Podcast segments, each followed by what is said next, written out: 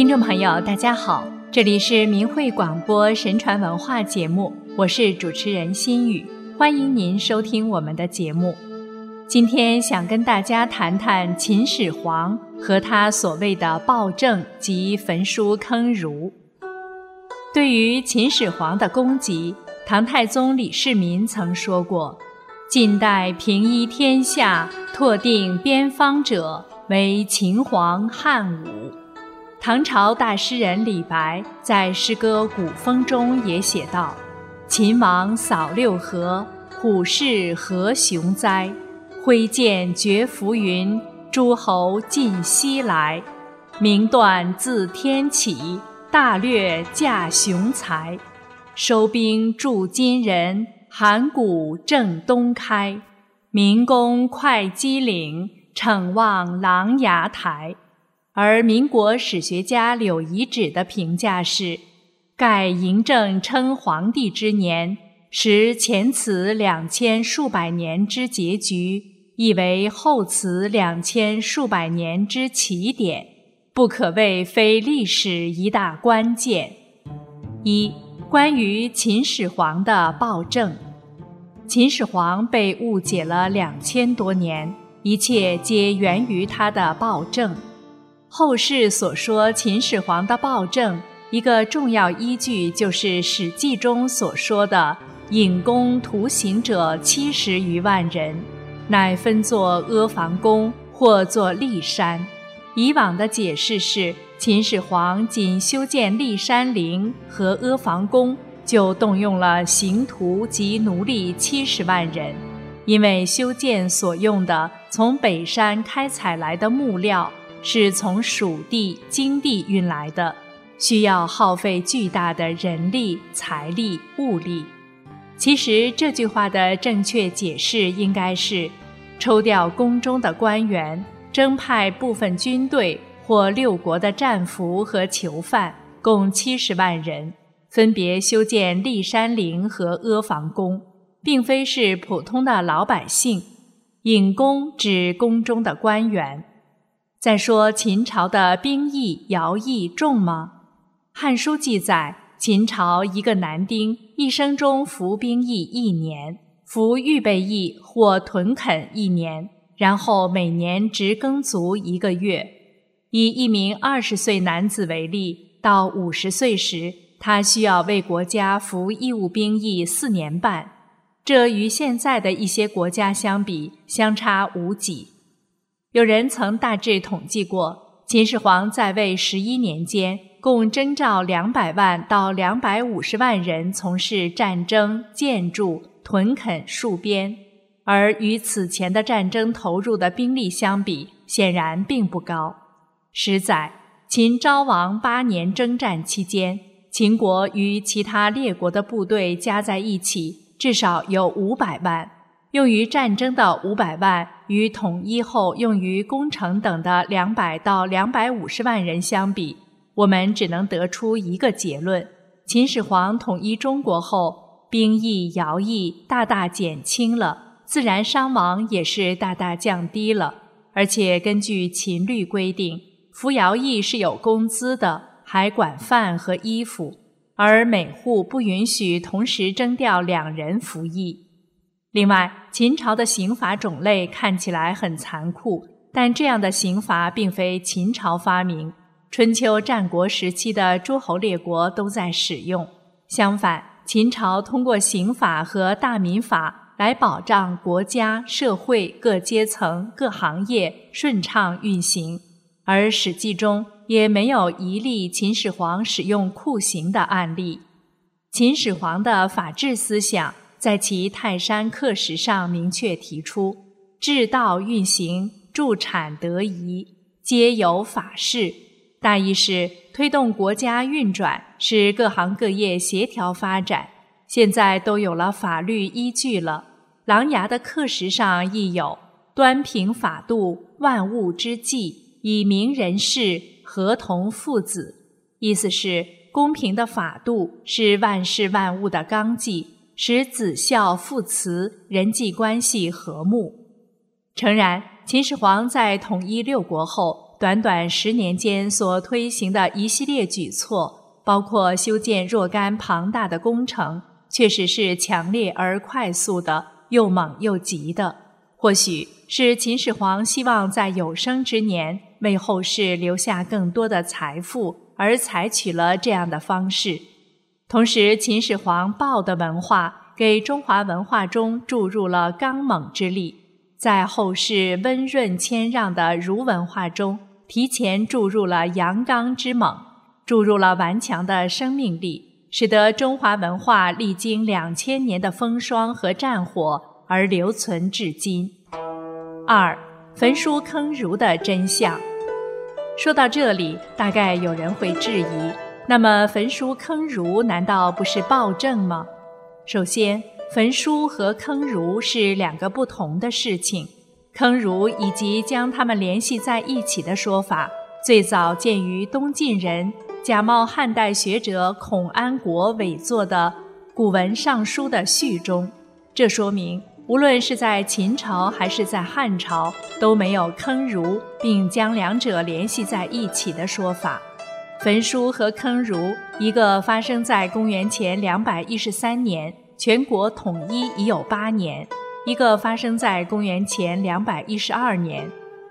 关于焚书，《史记》的描述是：秦始皇生日那天，他在咸阳宫摆设酒宴，七十位博士上前献酒，并送祝寿词。《汉书·百官公卿表》中说：“博士秦官，掌通古今，制笔六百担，原多至数十人。”《续汉志》中说。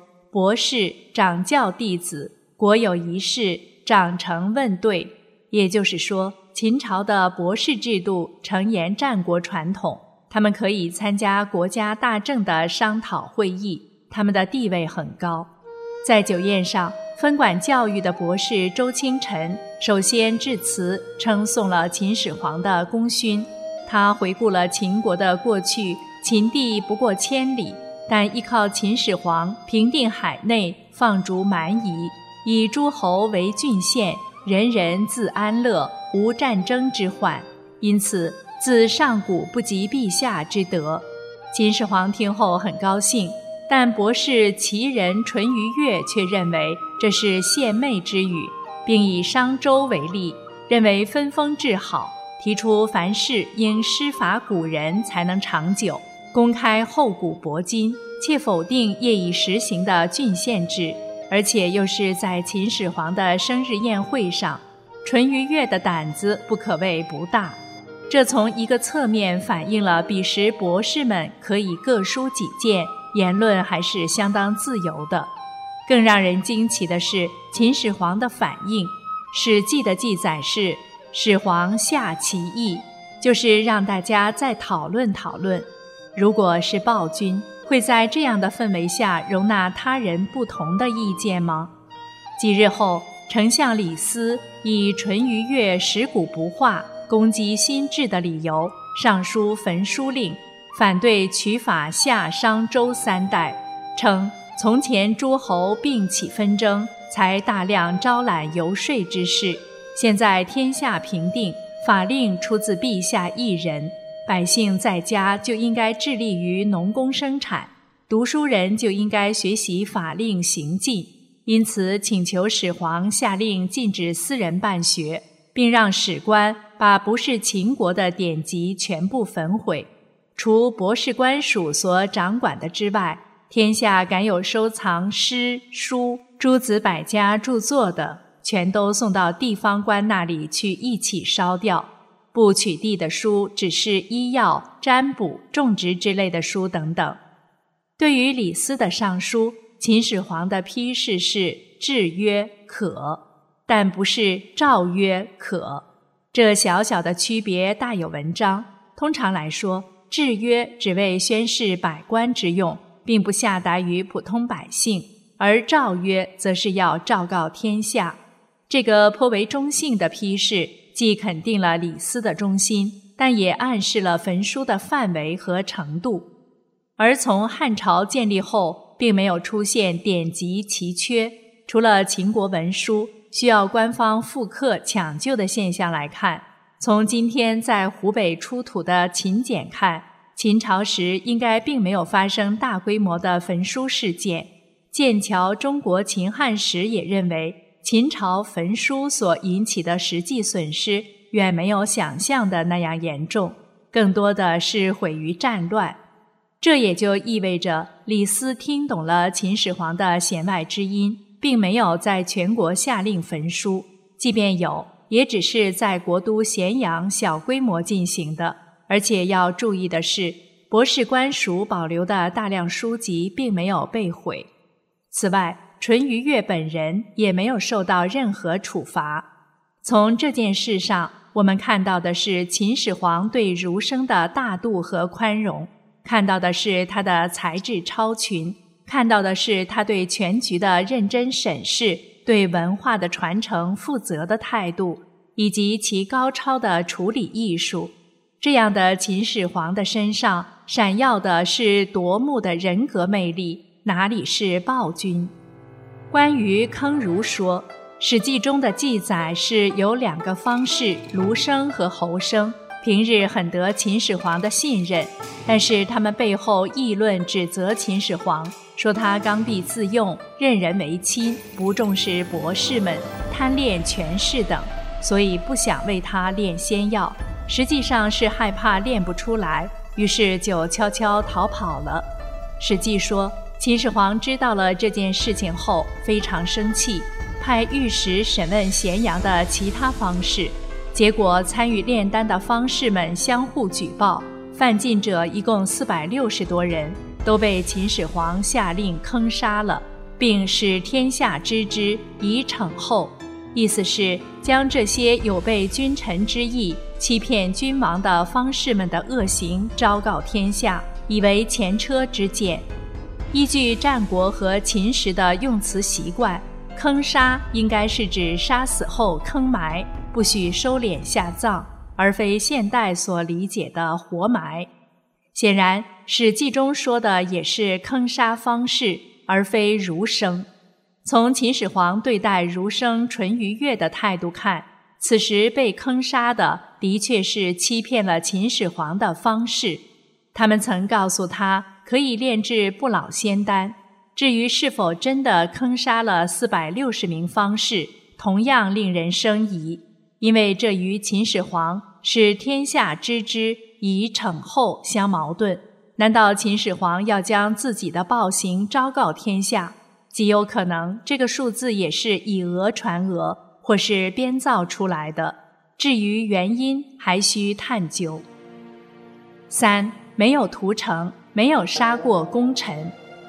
让人难以想象的是，在秦始皇征讨并灭六国的二十多年间，却少有杀敌斩首的记录。即便是燕太子丹派荆轲刺杀秦始皇，当秦军在攻占燕国的蓟城时，既没有纵火屠城，也没有杀害燕国王公大臣的性命。实载，秦始皇不过拿了燕王派人送来的太子丹的首级而已。而在秦军攻下其他国都时，也同样没有这样的现象发生。包括《史记》在内的史书。都没有秦军屠城、屠杀将军、大臣和百姓的残忍记录，秦始皇反而采取了优抚政策。秦始皇不仅优抚六国王公贵族，而且厚待秦国的功臣。他在位的三十七年中，没有杀过任何一名将军或者大臣。即便大将王翦犯下当杀之罪，秦始皇亦让其享受荣华富贵，终老天年。王翦的两个儿子也得到了秦始皇的赏识和任用，这显然与暴政是两回事。另外，如果秦朝实行的是暴政，酷吏应该比比皆是啊。一个值得注意的事实是，在《史记·酷吏列传》中，没有一个秦朝官员入选，入选的反而都是汉朝官员。从上面所讲的情况来看，两千多年来。无数人都误读了伟大的秦始皇，让其千古蒙冤。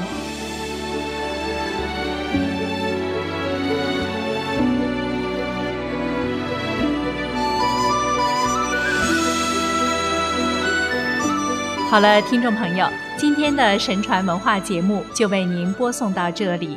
心语感谢您的收听，下次时间再见。